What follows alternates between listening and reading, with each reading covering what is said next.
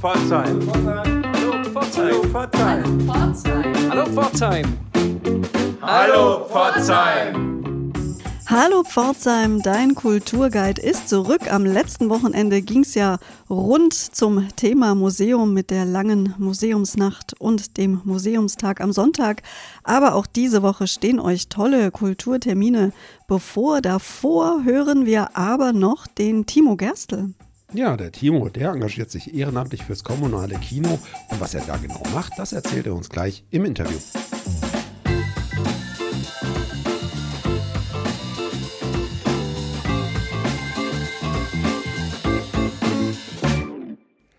Ja, wie eingangs schon angekündigt, geht es heute ums Thema Kino. Und zwar um Kino nicht nur im Kinosaal, sondern auch draußen auf der Straße on Tour. Das kommunale Kino ist regelmäßig mit seinem Kino draußen auf Tour. Und einer, der dafür sorgt, dass das problemlos gelingt, ist Timo Gerstel, den der eine oder die andere von euch kennt als Chef des Autohauses Gerstel. Der ist außerdem Kfz-Innungsobermeister und in seiner Freizeit ehrenamtlich fürs kommunale Kino tätig und kümmert sich da um die Technik, um alles, was dazugehört. Heute will er uns darüber einiges erzählen. Hallo Timo. Hallo Sebastian, hallo Anna, vielen Dank für die Einladung. Ja, schön, dass du bei uns bist. Mich würde mal interessieren, Kino ist ja sowas, das verbinden viele mit schönen Bildern, mit tollem Ton, aber über die Technik dahinter macht man sich wenig Gedanken. Wie bist du denn dazu gekommen, dich ausgerechnet mit der Kinotechnik zu beschäftigen? Ja, ich glaube, ich war früher ganz, ganz viel im Kino, aber ich glaube selten im äh, Saal, im Kinosaal, sondern ich schwänzelte dann immer hinten an dem Vorführtürchen rum und wartete, bis da jemand rauskommt, um denjenigen zu fragen, das weiß ich noch im Universum unten, ähm, als äh, der dann rauskam, wollte ich dann unbedingt da rein und es mir mal angucken. Und da hat es irgendwie klack gemacht und dann war die Faszination für die Kinotechnik, die war einfach da. Und ähm, die tümpelte dann so ein bisschen vor sich hin. Und äh, wie gesagt, ich habe dann zehn Jahre lang Krankenhausradio gemacht und als wir das schließen mussten, dann musste ein neues Hobby her. Und dann war das so kurz um die 98, 99, 2000er Jahre. Und dann kam ich ins Cinema. Cinema in der Jägerpassage. Da lief ich einfach mal rein und habe gesagt, äh, sucht ihr jemanden, der sich mit Technik auskennt und so weiter. Und dann kam da jemand, das war so ein erhabener ähm, Vorführraum dort im, im Cinema und der kam, ja, dann fang doch an.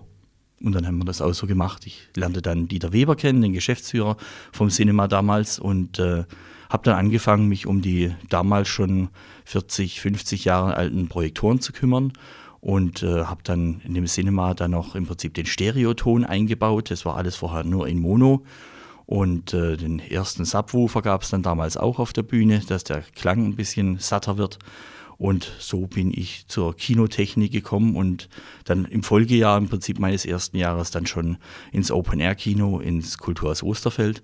Und äh, das war natürlich dann so die Sternstunde von mobiles Kino, nicht nur also Kino im Saal, sondern draußen zu sein und an speziellen Orten unter ganz speziellen Bedingungen Kino zu machen. Für unsere jüngeren Hörerinnen und Hörer nochmal zur näheren Erklärung. Das Cinema ist so etwas wie der Vorläufer des kommunalen Kinos heute am Schlossberg, kann man sagen, oder? Genau, das Kino stand also lange leer. Das war dann in den äh, 70er Jahren, war das dann so ein Non-Stop-Kino. Da liefen also Filme, man konnte einfach gerade reingehen und konnte dann äh, irgendwelche Comics angucken und so weiter. Das lief dort rund um die Uhr. Und dann wurde das Kino geschlossen und dann stand es ewig leer. Und nur mit, eine, mit einer Stimme Mehrheit äh, vom Gemeinderat äh, wurde dann das kommunale Kino im Prinzip emporgehoben aus der Versenkung. Und äh, ja, dann gab es auf einmal ein kommunales Kino in Pforzheim. Und seit wann bist du da engagiert? Ja, also es ist nicht so ganz nachvollziehbar. Ich denke, dass es 98, 99 war, wo ich also ins Kino gekommen bin und habe dort äh, mit der Geschichte angefangen. Und vor Ort gab es damals aber auch schon, ich weiß gar nicht, wie alt ist das Open-Air-Kino im Osterfeld? Das Open-Air-Kino hat ja sein 25-jähriges Bestehen jetzt letztes Jahr oder in der mhm. Pandemie mhm. zumindest äh, gefeiert. Okay. Und äh, ja, das hat äh, auch sehr, sehr spartanisch angefangen. Also ähm, wir hatten einen Container hingestellt, einen Blechcontainer und dort hat man dann einen Dreibein 35 mm Projektor gehabt, den man also dann richtig mit drei, vier Leuten hochwuchten musste. Und man musste natürlich vorher auch äh, sich äh, entscheiden, wo, will, wo wollen wir denn spielen. Also im Osterfeld war das früher so, dass wir äh, eine zwei, drei Stunden vorher im Prinzip festgelegt hatten, äh, regnet es heute, regnet es nicht, spielen wir draußen, spielen wir drin. Und je nachdem wurde der Projektor dann im großen Saal im Kulturhaus Osterfeld aufgebaut oder halt in diesem Blechcontainer. Und die Leinwand wurde jede Nacht wieder abgebaut. Also es war für Mensch und Material schon äh, sehr, sehr aufwendig. Und ähm, dann ja, habe ich mir mal Gedanken gemacht, wie man es ein bisschen einfacher machen kann. Und ähm, was aber schon vorher passiert war, ist, dass die Stadt Pforzheim uns dann äh, ein Klassenzimmer in, in der Grundschule des Kulturhaus Osterfeld zur Verfügung gestellt hat, wo wir dann dort im Prinzip einen festen Vorführraum für die vier, fünf Wochen einrichten konnten. Und das hat es natürlich immens verbessert und äh, damit hat sich auch die Qualität verbessert. Ja, du sagst es selber, es ist ein Mordsaufwand, so ein Open-Air-Kino einzurichten. Und in den letzten Jahren, Jahrzehnten hat sich auch einiges an der Vorführtechnik geändert. Du erwähntest eben den 35 mm Projektor. Bis vor einiger Zeit wurden Filme ja ausschließlich auf 35 mm oder manche auch auf 16 mm, glaube ich, gedreht. Das sind tatsächlich die Filme, die wir alle noch kennen aus unseren letzten Spiegelreflexkameras, die wir benutzt haben und die eine ja, aufwendige Technik äh, brauchen zum Vorfinden. Heute findet das Ganze ja digital statt. Ist das für dich jetzt einfacher geworden in den letzten Jahren, ein Open-Air-Kino einzurichten dadurch oder überschätzt man da den Aufwand und es ist immer noch ein großes Ding. Also es ist eine komplett, komplett andere Welt. Also wenn man, wenn man überlegt, ich habe Kfz-Mechatroniker gelernt und habe ja natürlich eine Affinität zur Mechanik. Und äh, wobei jetzt der Projektor an sich schon eher unter Feinmechanik zählt, aber trotzdem äh, ist es einem angelernt oder angeboren, einfach mit Mechanik zu tun äh, zu haben. Aber im, es wurde halt dann von einem Schlag digital. Und die äh, digitale Welt, die ist halt schon eine komplett andere. Also man braucht schon ein gewisses EDV. Äh, Vermögen, äh, Wissen, äh, um, um hier einfach klarzukommen. Also ähm, wir haben nur noch mit IP-Adressen zu tun oder mit Rechnern. Also ähm, das ist schon eine komplett andere Geschichte. Und die Filme kommen halt mittlerweile auf der Festplatte. Man kann die sich auch äh, von einem Server, von einem Verleih runterziehen, das geht auch, das ist kein Problem. Aber sie sind halt alle verschlüsselt. Also das ist ein äh, sogenanntes äh, DCP-Format, in dem die Filme kommen und die sind halt komplett verschlüsselt. Und das heißt, ich muss dem Verleih die äh, Seriennummer äh, von dem Projektor oder von dem Server, wo ich es abspiele, äh, angeben und bekomme dann im Prinzip ein, per E-Mail einen Schlüssel zugeschickt, der auch nur für die Uhrzeit gilt, wo der Film dann gespielt wird. Also vorher und später können wir nichts ausprobieren, weil der Film gesperrt ist. Also so groß ist die, die, äh, die Angst äh, hier von den Filmverleihern, dass also im Prinzip, weiß man ja selber, wenn was digital ist, ist es ruckzuck im Netz und ist auch dort nicht mehr wegzukriegen. Und äh, ich kann zwar gern diesen Film jetzt online stellen, aber es nützt niemandem was, weil er ihn nicht angucken kann, weil er äh, verschlüsselt ist. Und das ist natürlich schon mal was ganz was anderes. Und das hatte uns jetzt im, im Osterfeld oder auch bei manchen Kino vor Ort, wenn wir nicht 35 Millimeter spielen, haben wir oft das Problem, ähm, ja, kommt der Schlüssel noch, kommt er nicht, passt er dann für die Maschine? Wir haben selber im kommunalen Kino haben wir fünf verschiedene Servertypen und auch natürlich andere Schlüssel, die wir dann brauchen. Das heißt, ich kann zwar den Film auf jedem Projektor aufspielen, aber nur für diesen Projektor oder für diesen Server, wo ich den Schlüssel bekomme, kann ich ihn dann abspielen. Und das ist halt bei den Verleihern dann manchmal schon ein sehr großes Durcheinander, weil die dann nicht wissen, oh, ähm, spielen die jetzt auf dem Server oder auf dem? Zum Beispiel der Projektor und Server äh, vom Kulturhaus Osterfeld, mit dem wir das Open-Air-Kino machen, der ist normalerweise unterm Jahr in Bad Wildbad, dort im Kiwi-Kino, im König Karlsbad. Dort ist äh, der untergebracht. Und den holen wir halt dann eine Woche vorher, bevor wir halt im Kulturhaus Osterfeld anfangen zu spielen. Und äh, dann verwechseln die das halt und sagen, hey, wieso Open Air Kino, das ist doch der Server aus Wildbad, der Schlüssel stimmt dann hinten und vorne nicht. Und so war es dann als mal so, dass wirklich fünf Minuten vor äh, Spielbeginn dann noch der richtige Schlüssel kam. Wenn es halt ein Verleih ist, wie zum Beispiel Warner oder so, die halt in Amerika sind, dann haben die halt in der Zeit, wo wir Kino machen, nicht unbedingt gerade offen. Ja, das sind also ja, Probleme, mit denen man sich als Zuschauer gar keine gar nicht auseinandersetzt. Aber ich kann es verstehen, auch als Kreativschaffender, dass da das Urheberrecht äh, ja eine große Rolle spielt. Ich habe selber übrigens mal Eine kleine Anekdote am Rande, damit auch meine Erfahrung gemacht. Als Fotograf habe ich ja meistens meine Kamera dabei und als ich mal nach der Arbeit direkt ins Kino gehen wollte, bin ich also an der Kasse fast nicht reingelassen worden, aus Angst, dass ich mit meiner Kamera den Film abfilmen könnte. Hatte ich natürlich nicht im Sinn und habe dann versucht, das zu entkräften und letztendlich bin ich dann doch auch reingekommen. Aber ja, so, so ähm, dünn sind da die Nerven teilweise, in der Tat. Ja, ja, ist es schon, ja, das ist richtig. Jetzt hast du erwähnt, die Technik hat sich verändert, hat viele Dinge auch einfacher gemacht. Ich nehme an, das war auch eine wichtige Voraussetzung, um das Kino vor Ort, äh, Koki vor Ort überhaupt möglich zu machen. Seit wann seid ihr denn noch woanders als im Open-Air-Kino im Osterfeld? Also Kino vor Ort gibt es jetzt äh, nicht erst seit wir digitalisiert sind. Wir hatten also schon mit 35 mm unseren noch größeren Rucksack damals dann gepackt und sind äh, auf Tour gegangen, wobei es schon sehr, sehr extrem und sehr aufwendig war. Also ich würde jetzt mal behaupten, seit wir digital sind, machen wir viel mehr Kino vor Ort, weil es einfacher ist. Also es war einfach sehr, sehr kräftezehrend, wenn man sich überlegt, so eine 35 mm Maschine wiegt so um die 350, 400 Kilo. Das muss bewegt werden, das kann man meistens also nur mit einem LKW mit Hebebühne machen, dass man das wohin stellt. Und dann muss man sich natürlich auch Orte raussuchen, äh, wo äh, sozusagen, wenn man dieses altdeutsche Wort verwenden darf, Parterre ist. Also hier mit vier, fünf Treppenstufen hoch, das wird dann schon richtig schwierig. Und deshalb haben wir sehr bewusst damals also die Orte ausgewählt, wo wir Kino vor Ort machen. Und dann klar kam die Digitalisierung, ähm, wo wir halt jetzt äh, viel mehr Möglichkeiten haben und vielleicht auch ein bisschen schneller und einfacher aufbauen können. Das ist richtig. Und was sind denn so typische Orte, an denen ihr schon wart oder schöne Orte, an die du dich sehr gut erinnerst? Ja, ich habe dann natürlich im Vorfeld auf dieses Gespräch mal ein bisschen nachgedacht, wo wir denn schon überall waren und habe so einen ganz kleinen Zettel mitgenommen und äh, es wurde dann doch ein bisschen größerer Zettel und sogar die Rückseite noch voll. Also wir haben, ein, wir haben wirklich schon ganz verrückte Sachen gemacht. Wir haben im Friseursalon äh, den, den ähm, äh, Friseur von ähm, Fatma R. im Kolman Jordan Haus, dort haben wir schon gespielt. Äh, ganz was Tolles war im Auenhof. Ähm, das war mal eine ganz tolle Geschichte äh, im Auenhof in Bauschlott. Äh, da, das war an einem Tag, wo mittags wirklich wolkenbruchartig, sinnflutartig es geregnet hat. Und man hörte dann im Radio schon, äh, also zahlreiche Straßen sind gesperrt im Bereich Pforzheim.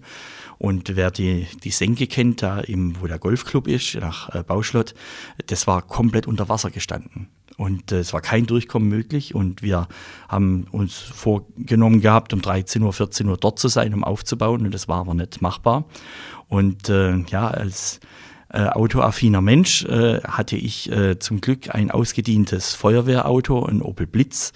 Und der war natürlich um einiges geländetauglicher und äh, vor allem auch wassertauglicher, weil er sein, sein, seine Luft, die er ansaugt, äh, weiter oben ansaugt. Und so konnten wir mit dem Feuerwehrauto, wir haben dann das Zeug umgeladen in ein anderes Fahrzeug, in dieses Feuerwehrauto und konnten dann so durch das Wasser durchfahren. Und die Feuerwehr hat uns sogar Geleitschutz gegeben. Die haben natürlich gefragt, was macht denn ihr jetzt hier und was ist das für ein Feuerwehrauto? Und er hat gesagt, das ist zivil und äh, wir haben hier Kino vor Ort. Und seitdem sagte, ja, also dann könnt ihr hier durchfahren. Und das war dann noch kurz vor knapp, dass wir das geschafft haben und war eine witzige Anekdote. Ja, es gibt natürlich viele, viele Dinge, die, die passiert sind, auch unterwegs, wobei ich sagen muss, wir haben noch nie ein Kino vor Ort absagen müssen wegen technischer Pannen. Also das ist so ein, so ein Anspruch an, an mich oder an, an die ganze Geschichte, auch im Kulturhaus Osterfeld, im Open Air, ist eigentlich schon der Anspruch, es muss jede Vorstellung stattfinden, es darf nichts ausfallen und dementsprechend hat man vielleicht auch manchmal ein bisschen zu viel an Material dabei, wo man weiß, oh, das ist eine kritische Sache. Also wir haben grundsätzlich immer, wenn wir digital spielen, wenn verfügbar, eine Blu-ray dabei. Also wenn tatsächlich mit dem Server oder mit dem Schlüssel was nicht stimmen würde, äh, können wir noch parallel dazu die Blu-ray auspacken und können so auch noch Kino vor Ort machen. Ja, 35 mm, da gab es mal eine witzige Geschichte im Fritz Erler, äh, in der Fritz Erler Schule, da haben wir den Film Die Welle gezeigt und äh, den richtig klassischen Projektor, einen Bauerprojektor damals mitgenommen. Und der braucht halt einen Drei-Phasen-Anschluss, äh, Drehstrom nennt sich das. Und äh, ja, irgendjemand bei der Stadt oder der Elektrotechniker damals hat die Steckdose falsch angeschlossen und ich lege den Film ein und schalte den Projektor ein und ich denke, sag mal, wieso gibt denn das hier Bandsalat, wieso läuft denn das in die falsche Richtung? Und da war so, dass also zwei Phasen im Prinzip verdreht waren in diesem Anschluss Und somit, somit läuft natürlich ein 35 mm Synchronmotor läuft dann in die falsche Richtung. Aber das konnten wir alles beheben. Und äh, ja, ist schon wieder klüger dann für die nächsten Spielorte, wenn man weiß, oh, gucken wir erst auf die Drehrichtung, bevor hier irgendwas passiert. Ja, ein Ereignis, das groß in den Medien war, auch überregional Beachtung gefunden hat, war ja euer Open-Air-Kino auf der Autobahn im vergangenen Jahr. Das war ja ein Riesending, hatte einen großen Zulauf, spektakulär. Kannst du uns darüber was erzählen? Hm. Kino auf der Autobahn. Das Projekt gab es im Prinzip seit äh, klar war, dass die Enstalquerung ausgebaut wird. Und ich habe damals der Christine Müh gesagt, Christine, wir machen Kino auf der Autobahn. Und sie guckt mich an und sie weiß, wenn ich sowas sage, dann ähm, meint das ernst und das macht er auch irgendwann. Und ähm, dann hat sie gefragt, wie? Und ich gesagt, du, ich da gibt es sicherlich eine Brücke, wo wir eine Leinwand hinhängen und äh, da gibt es dann Stühle, wo wir auf die Autobahn stellen, aber so ins Detail sind wir da nicht gegangen, sondern wir mussten es dann leider tatsächlich, weil sie relativ viel im Kino zu tun hatte, ich hatte viel im Betrieb zu tun und dann musste man das ein bisschen auf Eis legen und dann kam eine neue Mitarbeiterin zu uns ins Kino und äh, ja, sie ist Veranstaltungstechnikerin, hat im Osterfeld gelernt, unsere Sarah Münzer, und hat noch eine Zusatzausbildung als ähm, Veranstaltungskauffrau gemacht und ähm, ja, hat einfach schon auch viele Events begleitet. Und ähm, so als Einstieg habe ich ihr dann gesagt, Sarah, das ist jetzt deine Nummer und äh, du hast jetzt die Möglichkeit, da was zu machen. Ruf mal irgendwo an. Ich habe keine Ahnung wo, Regierungspräsidium oder was weiß ich, äh, krieg das mal mit der Autobahn in den Griff. Und es dauerte dann wirklich nur vier Wochen. Und dann rief sie mich an und sagte, ja, wir haben das Ding. Und dann sage ich, wieso? Was, wie, wie geht das jetzt so schnell? Und dann sagt sie, ja, ja, also der, ähm, der Chef von der Autobahn GmbH, ähm, der war selber Eventmanager und hat ganz viele Veranstaltungen schon gemacht und ist jetzt bei der Autobahn angestellt und der war sofort begeistert und dann haben wir das gemacht. Aber dann ging es erst richtig los, weil es gibt keinen Wasseranschluss, es gibt keinen Stromanschluss, es gibt nichts auf der Autobahn. Und äh, wie kommt man auf die Autobahn überhaupt, wenn überall seitlich solche Lärmschutzwelle sind? Das ist äh, fast unmöglich. Aber wie gesagt, es war zum Schluss sowas von professionell und die Zusammenarbeit hat so gigantisch geklappt. Also das lief, kann ich wirklich heute bloß sagen, wie ein Film an mir vorbei. Also der SWR, der war sowas von begeistert. Wir haben noch E-Mails von denen gekriegt im Nachgang, wo sie gesagt haben, gerne wieder und so fort und ihr wart echt super und klasse. Und ähm, ja, das hat einfach riesig Spaß gemacht. Bis, wir, bis nachts um halb drei haben wir dann noch Scaffa-Tape von der A8 gekratzt. Das werden wir nie vergessen. Es war ja auch einfach eine historische Chance, weil hm. nicht immer sind Baustellen so gelegen, dass man da dann Kino machen kann. Ne? Also fürs kommunale Kino, äh, ich habe ja den, den, den Spruch dort irgendwie spontan, nachdem fünf Mikros auf mich gerichtet waren, äh, den Spruch äh, kreiert, wir machen mit Kino dort weiter, wo andere aufhören. Und ähm, es war einfach, hat gepasst und äh, hat das kommunale Kino auch, finde ich, was den ähm, was den Anspruch angeht und vor allem auch das Profil wahnsinnig weitergebracht. Das war ja immer so oder ist immer noch in Pforzheim ja so ein ganz kleines Thema. Wo steht das kommunale Kino? Steht es in Konkurrenz vielleicht zu den anderen Kinos hier in Pforzheim? Ist es äh, wirtschaftlich äh, einfach, äh, die werden gefördert und die anderen müssen Steuern zahlen? Ähm, das schwebt immer dazwischen. Und ich denke, mit diesen Aktionen und gerade mit Kino vor Ort und auch der Autobahn haben wir ganz klar gezeigt, das kann ein normales Kino nicht leisten. Das sind ein paar Wahnsinnige, wo hier Kino machen und die wo ihrer Freizeit da komplett äh, äh, opfern. Und ähm, das kann nicht normal sein. Und deshalb, das ist kommunales Kino, dass wir einfach Dinge machen, die andere nicht machen können. Ja, ich denke, ein Großteil des Betriebs des kommunalen Kinos fußt einfach auf dem Engagement Ehrenamtlicher, so wie du. Und wir spüren hier die große Leidenschaft bei dir für dieses Kino. Mich würde aber mal interessieren, äh, ob du bei all deinen Engagements fürs Kino, und das hört sich nach nicht wenig Engagement an, zwischen Arbeit und Kfz-Innung überhaupt noch Zeit findest, selber mal ins Kino zu gehen, dich in den Sessel zu setzen, ein Bier aufzumachen, Tüte Popcorn oder Gummibärchen oder was auch immer, einen Film anzuschauen. Kriegst du das hin?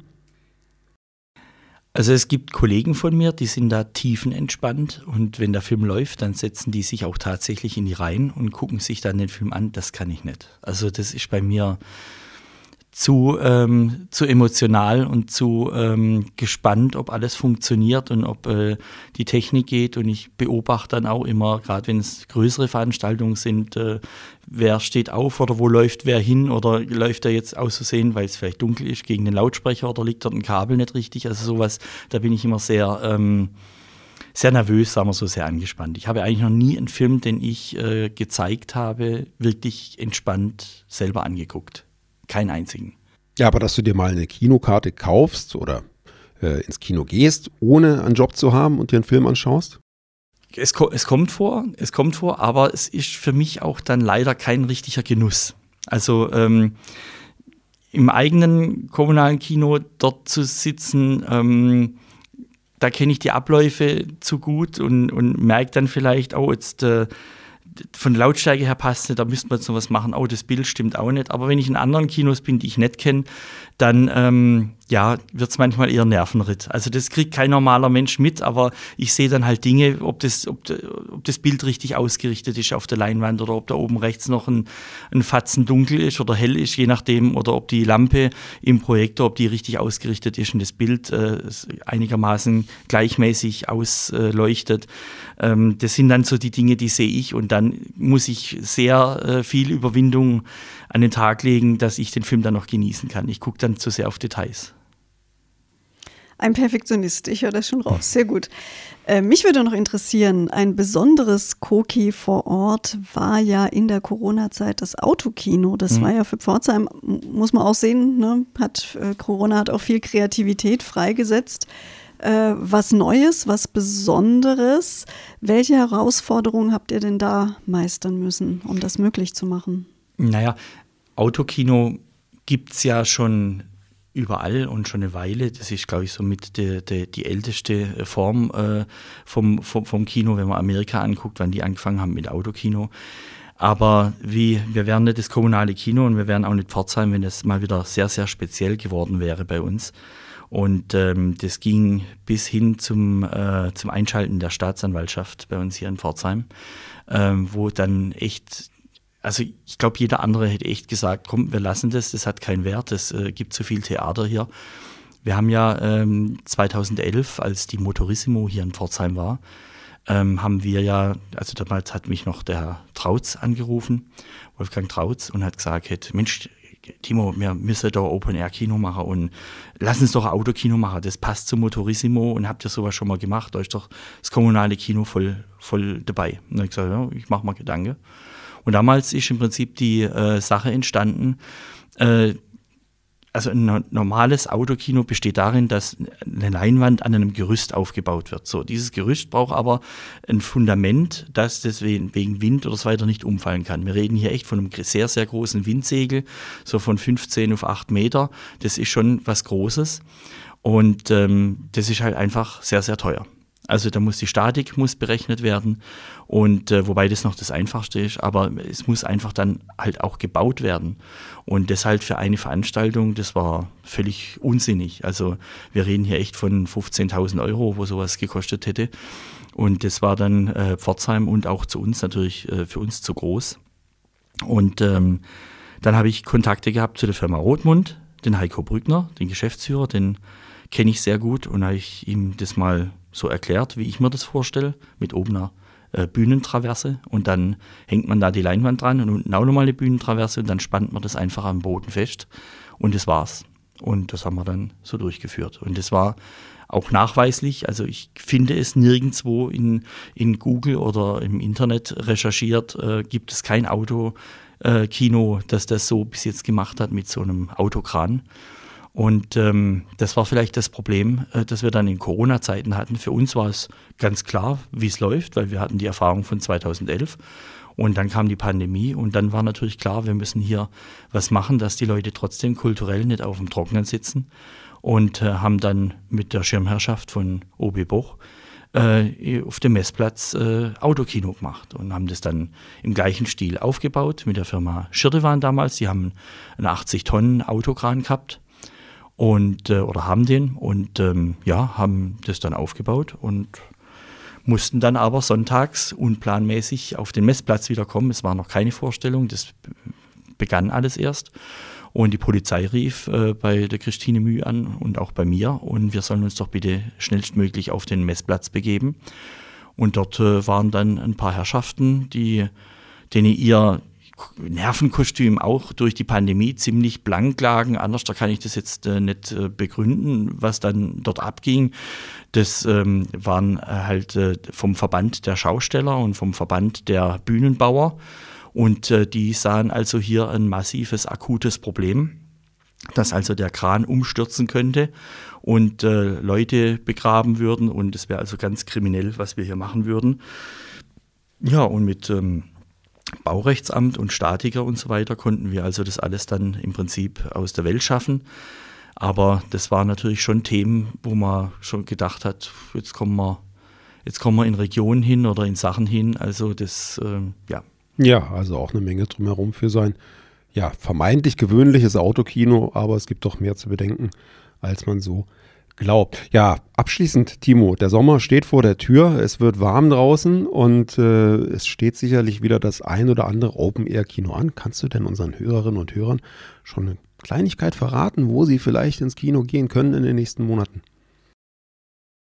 Also es gibt eine ganz tolle Geschichte in der, in der Schlosskirche. Dort ist ja die Orgel frisch revidiert worden und frisch organisiert worden. Und äh, dort werden wir mit dem Andreas Benz, das ist der absolute Guru, was äh, Stummfilmvertonung angeht. Also ich erinnere da an eine, eine Geschichte in Kisselbronn. Da haben wir den Film Den General, da geht es um eine alte Lokomotive, Film von 1924, Stummfilm. Und ähm, wir haben also dort alles aufgebaut, natürlich außer den Ton, logisch, nur Bild. Und der sitzt an die Orgel und der Film fängt an und da fährt dieser, dieser General, diese Lokomotive, die Dampflokomotive, fährt also die Strecke entlang. Und ich habe echt meinen äh, Techniker, meinen Mittechniker, Frank Wettig, angeguckt und sage, sag mal, äh, wir haben doch keinen Ton aufgebaut. Der konnte wirklich dieses ein- und Ausatmen, dieses Tiefe von einer Dampflokomotive, konnte der an dieser Orgel sowas von täuschend echt nachbilden. Wir uns ist wirklich, kriege jetzt noch Gänsehaut. Ja, also das ist sicher eine ganz tolle Geschichte, wenn wir im, äh, in der Schlosskirche wieder sind. Da sind wir sehr oft zu Gast, aber dieses Mal halt mit, äh, wie gesagt, äh, Andreas Benz und äh, der, der ähm, Stummfilmvertonung. Das ist natürlich eine ganz tolle Geschichte und auch eine ganz tolle äh, Stimmung, die natürlich in dieser, in dieser Kirche dann ist. Autobahnkino, ja, Autobahnkino Teil 2 könnte irgendwann noch kommen. Dieses Jahr kriegen wir das auf jeden Fall nicht mehr hin, weil wir haben mittlerweile Cookie Ford ist gestartet mit ganz, ganz wenigen Events und äh, mittlerweile äh, können wir uns eigentlich für Anfragen nicht retten. Also jeder will eigentlich, dass wir zu Ihnen kommen und dort ein Kino fortmachen. Nicht alles eignet sich. Wir machen ja auch immer Vorbesprechungen. Wir fahren dorthin und gucken uns das erstmal ein, zwei, dreimal an, so wie wir jetzt äh, diese Woche noch in den Auenhof fahren. Da sind wir auch schon sehr, sehr äh, oft zu Gast gewesen, aber der Auenhof will dieses Mal das Open Air machen und schon kommt man ein bisschen weg vom Normalen. Also der Ort muss sich halt dann einfach halt auch eignen. Ja, also wie gesagt, dann haben wir noch vor, aber das müsste eigentlich dieses Jahr noch klappen, weil sonst ist es zu spät. Ähm, wir hatten vielleicht vor, im Arlinger Tunnel äh, bevor der eröffnet wird, ein Kino zu machen, was tontechnisch sicherlich sehr herausfordernd ist. Ähm, aber man könnte sogar am Tag spielen, weil es ja da drin dunkel ist. Also das sind auch Dinge, die, die ganz gut sind. Und sehr, sehr gern sind wir natürlich auch im Gasometer. Das ist auch noch was Tolles. Dort spielen wir ja schon seit ein paar Jahren Findet Nemo und ist meistens immer ausverkauft. Selbst während der Pandemie war das jetzt richtig, richtig gut besucht an den Momenten, wo man es machen durfte, also mit Maske sind dann die Kinder und die Erwachsenen dran gesessen, war aber trotzdem sehr, sehr gut. Und dort machen wir ja immer auch dann so einen 35 mm Kurs für die Kinder. Also wir haben dort die 35 mm Maschine dabei und zeigen auch Findet Nemo von dieser Maschine aus. Und dann bekommt jedes Kind bekommt so einen Schnipsel, so einen 35 mm Schnipsel in die Hand, dass die einfach mal wissen, wie, wie funktioniert. Die Kinder heute kennen doch bloß noch Streaming und der Papa drückt auf die Fernbedienung und schon kommt hier äh, nee, Alf kann ich nicht sagen, Alf kennen die gar nicht mehr. Aber so die, die ganzen anderen Serien, wo es halt heute so gibt, Schwamm, Schwamm hoffentlich nicht. Aber solche Dinge, die werden halt alle gestreamt oder kommen halt von der Scheibe, von der DVD und die kennen das nicht 35 mm. Und deshalb halten wir das auch für eine wichtige Aufgabe, das nicht sterben zu lassen, sondern denen auch zu zeigen, guck mal, das so ist richtiger Film von früher. Super, also es gibt viel, worauf wir uns freuen dürfen. Und immer, wenn wir die Filme jetzt vor Ort irgendwo angucken, wissen wir, Der Timo steht da hinten und managt das alles für uns. Ganz herzlichen Dank für deinen Besuch heute. Wir drücken die Daumen, dass es keine technischen Patzer gibt, dass alles immer total super glatt läuft und dass du quasi, dass alles automatisch läuft und du nichts äh, außer der Reihe zu tun hast. Danke für deinen Besuch heute. Vielen Dank für die Einladung und macht weiter so mit Hallo Pforzheim.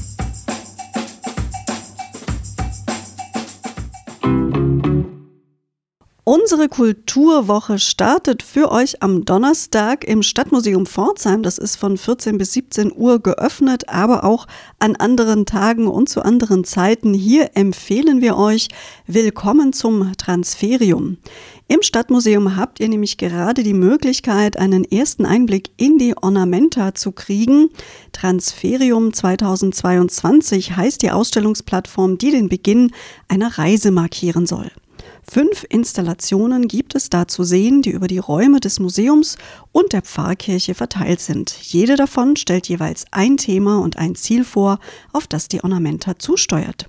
Unser Redaktionsmitglied Andreas Ruf hat dazu schon mal ein paar Stimmen für uns eingefangen von Oberbürgermeister Peter Boch und Cornelie Holzach, der Leiterin des Schmuckmuseums. Liebe Frau Holzach, Leiterin vom Schmuckmuseum und Technischen Museum, für Museen in Pforzheim verantwortlich. Wir stehen jetzt im Stadtmuseum und sehen, wie so ein Museum ganz neu wirkt mit dem Transferium, mit der Ornamenta. Was sind Ihre Gedanken? Was können Sie unseren Hörern mitgeben, Frau Holzach? Also zunächst mal wirklich zum Stadtmuseum. Ich war nach langer Zeit mal wieder hier und freue mich wahnsinnig, dass es tatsächlich jetzt was Neues drin passiert. Mhm. Und dass diese äh, durchaus jetzt schon in die Jahre gekommene Dauerausstellung einen frischen Wind kriegt, einen frischen Anstrich kriegt und man die Dinge auch anders sieht. Und wir hier auch wirklich ganz tolle äh, junge und wirklich auch etablierte Kunst mhm. sehen. Also ich war sehr erstaunt, was für tolle Leute hier sind mhm. an, mit ihren Kunstwerken.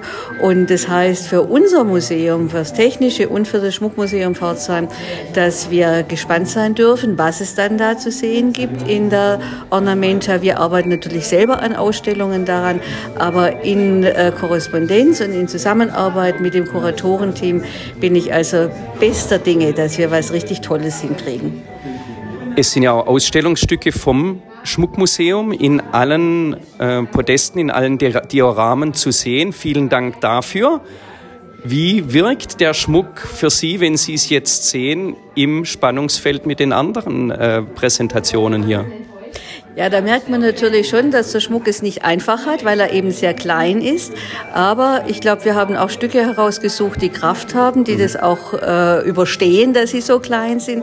Und andererseits haben die Kuratoren das dann nochmal so arrangiert und so ausgestellt, dass der Schmuck eben nicht untergeht, sondern eine ganz eigene Wertigkeit hat. Also äh, es ist wirklich gut gelungen, mit dem Schmuck hier umzugehen.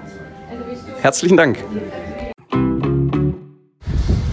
Lieber Herr Oberbürgermeister Boch, Sie haben jetzt die Transferium-Ausstellung gesehen, die Podeste gesehen im Stadtmuseum. Was können unsere Hörer denn erwarten, wenn sie ins Stadtmuseum kommen?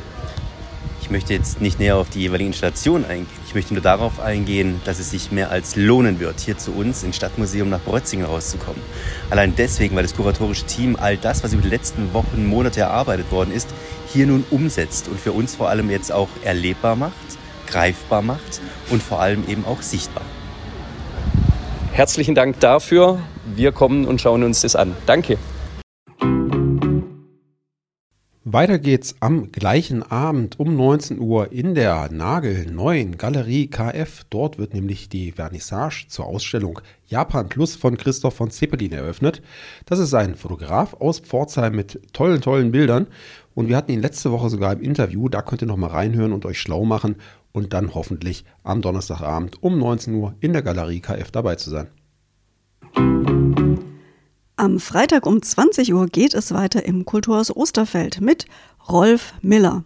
Obacht Miller, das Halbsatzphänomen hat er dieses Mal im Programmgepäck. Mitbringen wird er seine beliebten Figuren wie den ausländerfeindlichen Syrer oder den veganen Jäger. Ja, wir kennen ihn mit trockenem Humor und seiner unnachahmlichen Selbstgefälligkeit bringt Miller sein Publikum zum Lachen. Der Musiker Cameron Carpenter ist am Samstag um 20 Uhr im Rahmen des Orgelfestivals in der Schlosskirche zu Gast. Er spielt dabei Stücke von Johann Sebastian Bach auf der Nigel-Nagel neuen Orgel. Carpenter ist ein international gefragter Konzertorganist, zahlreich ausgezeichnet, unter anderem mit dem Leonard Bernstein Award und dem Klassik Echo Preis als Instrumentalist des Jahres. Ja, von der Presse wird der Virtuose gern als Punk an der Orgel bezeichnet. Er entlockt dem altehrwürdigen Instrument Außergewöhnliches. Und auf diesen Abend dürft ihr deshalb ganz besonders gespannt sein. Und ein kleines Zuckerle haben wir noch für euch. Cameron Carpenter lädt euch ganz persönlich dazu ein. Hallo, hier ist Cameron Carpenter und äh, ich freue mich darauf, am Samstag, den 21. Mai in Pforzheim zu spielen. Das Konzert klassische Bachwerke und ähm, Improvisation findet in der Schlosskirche Pforzheim statt. Wie eben im Interview schon angesprochen, am Samstag um 21 Uhr Koki vor Ort im Auenhof Bauschlott. Thematisch passend gibt es als Film zu sehen Plötzlich aufs Land eine Tierärztin im Burgund. Eine bodenständige, unaufgeregte Komödie über das Leben auf dem Land, zahme Füchse und Schnecken mit ledierten Häusern. Zum Inhalt im Herzen des Burgunds kämpft Nico als letzter Tierarzt in der Region für seine Praxis und seine Familie. Als sein Mentor und Kompagnon verkündet, in Pension zu gehen, ahnt Nico, dass ihm ein nicht so bewältigendes Arbeitspensum bevorsteht. Am Sonntag ist es wieder soweit. Kindertag im Ensaun-Park von 11 bis 18 Uhr. Spaß, Spiele und Musik für Kinder. Eine Menge Institutionen sind daran beteiligt. Ein rundum Bundesprogramm und das Ganze bei freiem Eintritt. Am Sonntagabend um 19 Uhr lädt die Badische Philharmonie Pforzheim wieder zu einem Symphoniekonzert ins Kongresszentrum. Um 19 Uhr geht's los. In diesem letzten Symphoniekonzert der Spielzeit widmet sich das Orchester noch einmal Meistern und auch einer Meisterin der Musik. Zu hören sind Werke von Mendelssohn Bartholdy, Robert Schumann, Judith Weir mit ihrem Beitrag Still Glowing, das ist eine deutsche Erstaufführung, und Edward Elgar. Am Montagabend schicken wir euch nochmal ins kommunale Kino. Um 19 Uhr wird dort gezeigt, die Mischung macht's Revisited. In Pforzheim leben Menschen aus mehr als 140 Nationen, viele davon sind hier geboren. In den Kurzfilmen von PF, die Mischung macht's, wurden seit 2010 47 Menschen mit vielen verschiedenen kulturellen und religiösen Hintergründen porträtiert. In der neuen Reihe Die Mischung macht's Revisited treffen die Zuschauerinnen und Zuschauer nun eben auf diese Menschen wieder, die sich noch einmal anhand ihrer Filmporträts vorstellen und erzählen, wie sich ihr Lebensweg in den letzten Jahren so gestaltet hat. Dieses Mal dabei sind Emmy Siegle aus Kenia, die seit 2009 in Pforzheim lebt, David Galimpur aus dem Iran, der seit 2015 in Pforzheim lebt, und Christian Schmidt, der aus Deutschland kommt, aber nicht direkt aus Pforzheim, hier aber seit 2006 zu Hause ist. Es gibt außerdem ein Filmgespräch und anschließend auch zu essen und zu trinken im Schlosspark. Die Reihe läuft grundsätzlich übrigens immer montags um 19 Uhr. Am Dienstag lädt der Folklore Prisma um 20.15 Uhr wieder in den Gasometer ein. Die irischen Musiker John Doyle und Mick McAuley sind dieses Mal zu Gast. John Doyle aus Dublin ist ein in der Szene bekannter Gitarrist, Sänger, Liedermacher und Komponist. Sein Partner Mick McAuley aus Kilkenny bringt mehrere Instrumente mit. Beide sind Mitbegründer der Grammy-nominierten Band Soulless. Und der letzte Kulturtermin der Woche führt uns ins Osterfeld am Mittwoch um 20 Uhr zu einem Vortrag von Simon Pfeffel. Titel des Vortrags ist Bündnis für eine gerechte Kunst- und Kulturarbeit, Honorare für Künstlerinnen und Künstler. Heißes Thema. Ja, woher stammt das Vorteil, dass Kunst brotlos sei? Simon Pfeffel hat 2020 das Bündnis für eine gerechte Kunst- und Kulturarbeit gegründet und er wird aufzeigen, wie Künstler und Künstlerinnen auch in Pforzheim selbst aktiv werden können, um ihre persönliche und generelle Lage zu verbessern.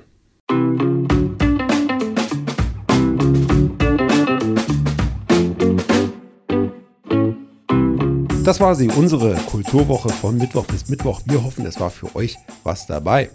Genießt es, besucht die vielen tollen Veranstaltungen und schaltet auch nächste Woche wieder zu Hallo Pforzheim ein. Eine gute Woche wünschen euch Sebastian und Anna.